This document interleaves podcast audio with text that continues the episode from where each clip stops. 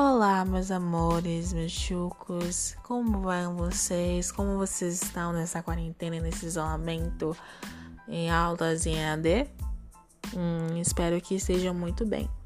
Meu nome é Clarice e hoje eu irei dar uma aula muito legal para vocês que envolve a química. Vou falar sobre funções inorgânicas. Então, se você quiser, chega mais.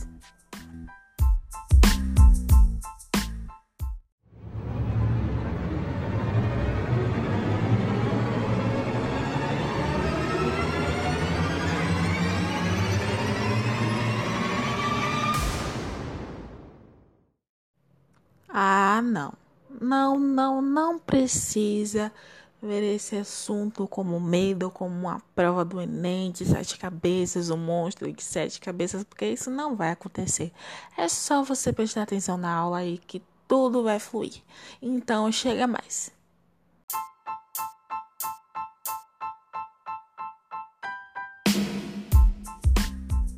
Então, vamos lá, né? Eu aposto que vocês estão se perguntando o que são funções inorgânicas, né?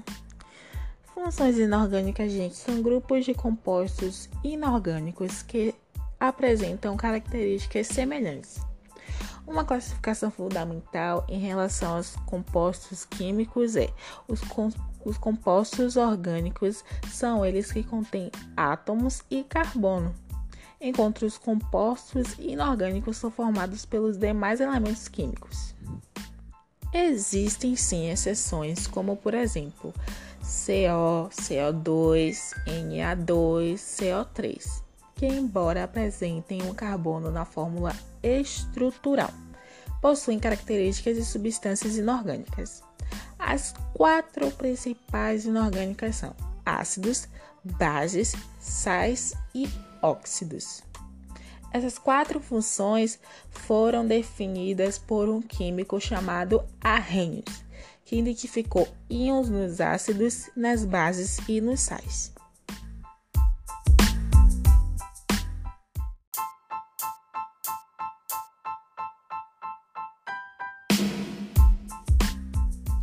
Então, gente, para começar a entrar nesse assunto de funções inorgânicas, nós vamos falar primeiro dos óxidos. Os óxidos, como todo mundo sabe, tem sete tipos de óxidos. O primeiro deles são os básicos, que é a mistura de água mais óxido básico, que é igual a base. O segundo é ácido óxido básico, que é igual a sal e água. Em metais geralmente tem NOx, né? É, que são mais um ou mais dois. As fórmulas são Na2O, que significa óxido de sódio, e a segunda fórmula é MgO, que significa óxido de magnésio. O segundo tipo de óxido são os ácidos ou anidridos, que é a mistura de água mais óxido ácido, que é igual a ácido, o segundo é base mais óxido ácido, que é igual a sal e água. Metais ou ametais geralmente tem NOx mais 5, mais 6 ou mais 7.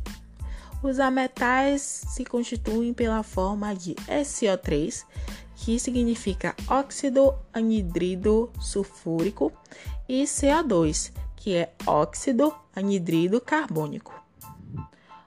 O terceiro tipo são os anfóteros, que é rapidinho. São sólidos iônicos insolúveis, que são constituídos pelo NOx, que é 3 ou mais 4. O quarto tipo são os neutros, que não reagem com água, ácidos ou bases são compostos pela fórmula de CO, que significa monóxido de carbono, N2O, que significa óxido nitroso, e NO, que significa óxido nítrico. O quinto tipo desses óxidos são os peróxidos, que é o NOx do oxigênio menos 1, que é hidrogênio. Met são metais dos grupos 1 e 2. São compostos pelas fórmulas Na2O2, que significa peróxido de sódio. O segundo é a fórmula H2O2, que significa peróxido de hidrogênio. E o terceira fórmula é MgO2, que significa peróxido de magnésio. O sexto tipo de óxidos são os óxidos duplos mistos ou salinos, que comportam-se como se fossem formados por dois óxidos do mesmo elemento químico. Suas formulação é 3O4, Fe3O4, Pb3O4. E o último, mas também não menos importante, é o sétimo tipo, que são os superóxidos, que é o NOx, que é o NOx do oxigênio, que é menos meio. Suas fórmulas são compostas por K2O4, que significa superóxido de potássio, Na2,4, superóxido de sódio, CaO4, superóxido de cálcio, MgO, superóxido de magnésio, SrO4, superóxido de estrôncio.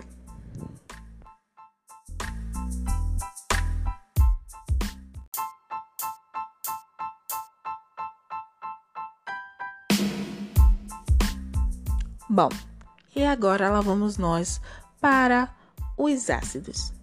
Os ácidos são compostos covalentes, ou seja, eles compartilham elétrons nas suas ligações. Eles têm a capacidade de ionizar em água e formar cargas, liberando o H+ como o único cátion.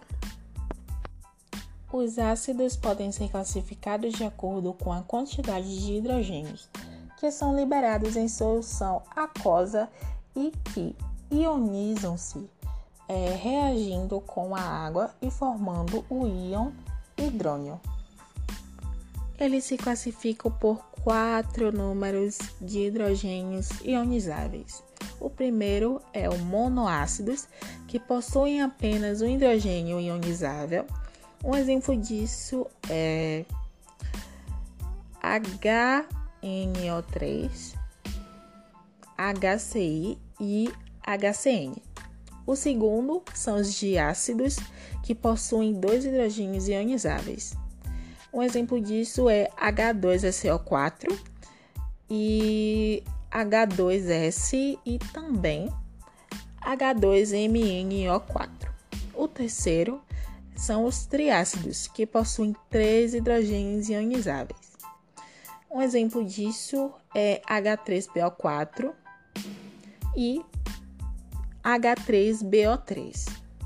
E o quarto e o último são os tetrácidos, que possuem quatro hidrogênios ionizáveis. Exemplo: água 4 P7O7.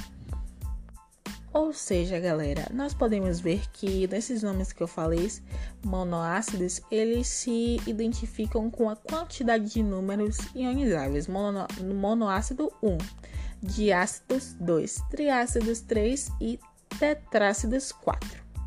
A força de um ácido é medida pelo grau de ionização.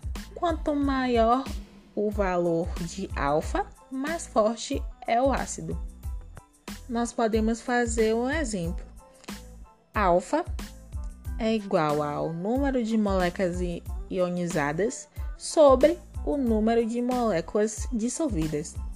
Olha que simples.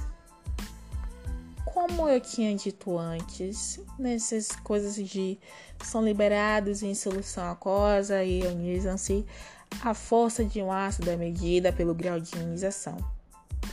Vocês perceberam quais graus de ionização que são formados no ácido? existem os fortes, que possuem grau de ionização superior a 50%. Exemplos: HCI é de alfa igual a 92,5% e HNO3 é alfa igual a 92%. Outro exemplo são os moderados, aquela que está na metade, né? Que possuem graus de ionização entre 5% e 50%.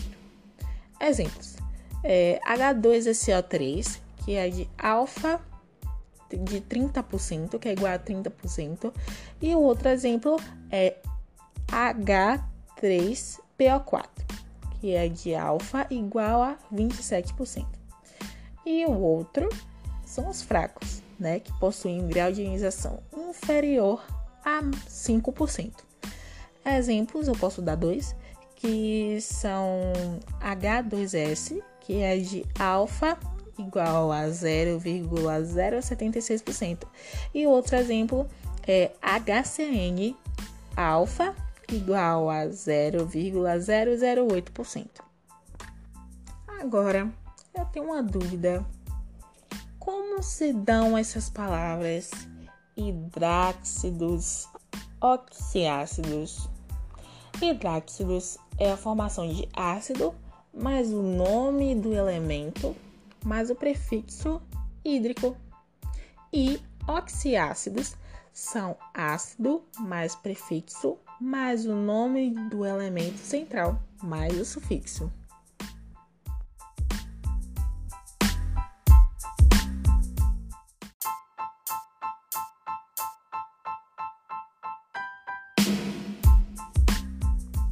Então, galera, agora nós vamos falar das bases. As bases são compostas por iônicos formados por cátions, que na maioria das vezes de metais, elas se dissociam em água, liberando o ânion e hidróxido OH-. As bases podem ser classificadas de acordo com o número de hidroxilas liberadas em solução. Primeiramente, nós precisamos saber que são quatro tipos de hidroxilas. Primeiro é a monobase, que possuem apenas um hidroxila. Exemplo: NaOH, KOH e NH4OH. Segundo, são de bases que possuem duas hidroxilas, exemplo, CaOH2, FeOH2 e MgOH2. Tribases que possuem três hidroxilas, exemplo, ALNH3 e FeOH3. E, por último, tetrabases, que possuem quatro hidroxilas, que são SNOH4 e PbOH4. As bases, elas geralmente são substâncias iônicas e a forma de uma base é medida pelo grau de dissociação. Quanto maior o valor de alfa, mais forte é a base. Por exemplo, alfa é igual ao número de fórmulas unitárias que se dissociam sobre o número de fórmulas unitárias que dissolvidas no início. Agora vamos para o grau de dissociação. Primeiramente, são os fracos e os fortes. Os fortes, por sua vez, eles possuem grau de dissociação praticamente em 100%. Exemplos: são bases de metais alcalinos como NH, NaOH e KOH. Outro exemplo são bases de metais alcalinos terrosos como CaOH2 e BaOH2. Os fracos ele possuem um grau de dissociação inferior a menos 5, como eu já tinha dito antes, né? Mas o exemplo é diferente. É NH4OH e ZNOH2. Agora, vamos saber da nomenclatura das bases. A fórmula geral de uma base pode ser descrita como B1 elevado a mais YOH Y elevado a menos 1, onde B representa o radical positivo que compõe a base e é Y, a carga que determina o número de hidroxilas. Agora vamos saber das nomenclaturas das bases que são dadas por hidróxido de mais com o nome do cátion. São metais alcalinos com o hidróxido de lítio, que é LiOH, metais alcalinos terrosos, que é hidróxido de magnésio MHOH2, prata, que é hidróxido de prata, que é igual a AgOH, zinco, que é hidróxido de zinco, que é igual a ZnOH2, e alumínio, que é hidróxido de alumínio, que se dá por AlOH3.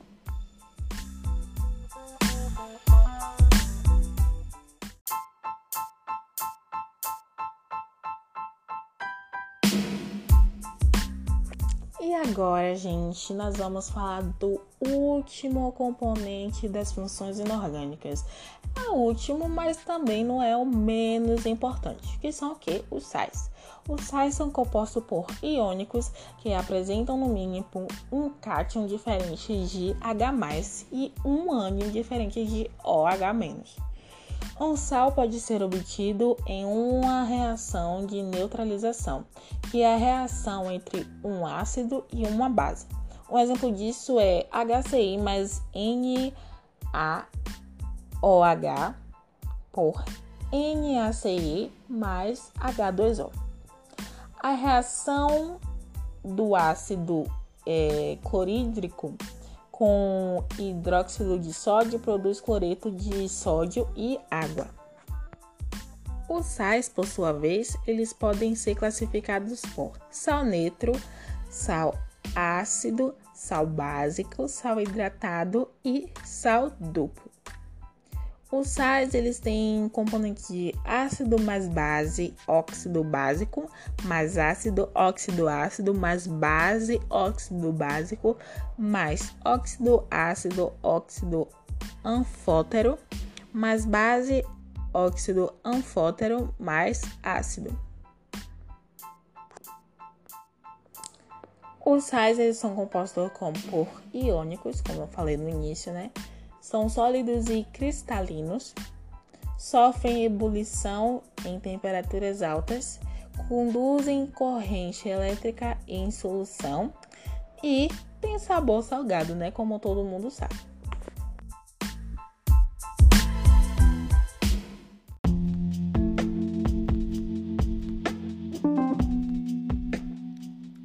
E esse foi o nosso podcast, nossa aula em áudio, né? Espero que vocês tenham gostado, né, desse assunto, funções inorgânicas. Eu gostei muito, ele é bem interessante, né? E eu espero que vocês tenham enfatizado mais sobre este assunto. Um beijo, até a próxima.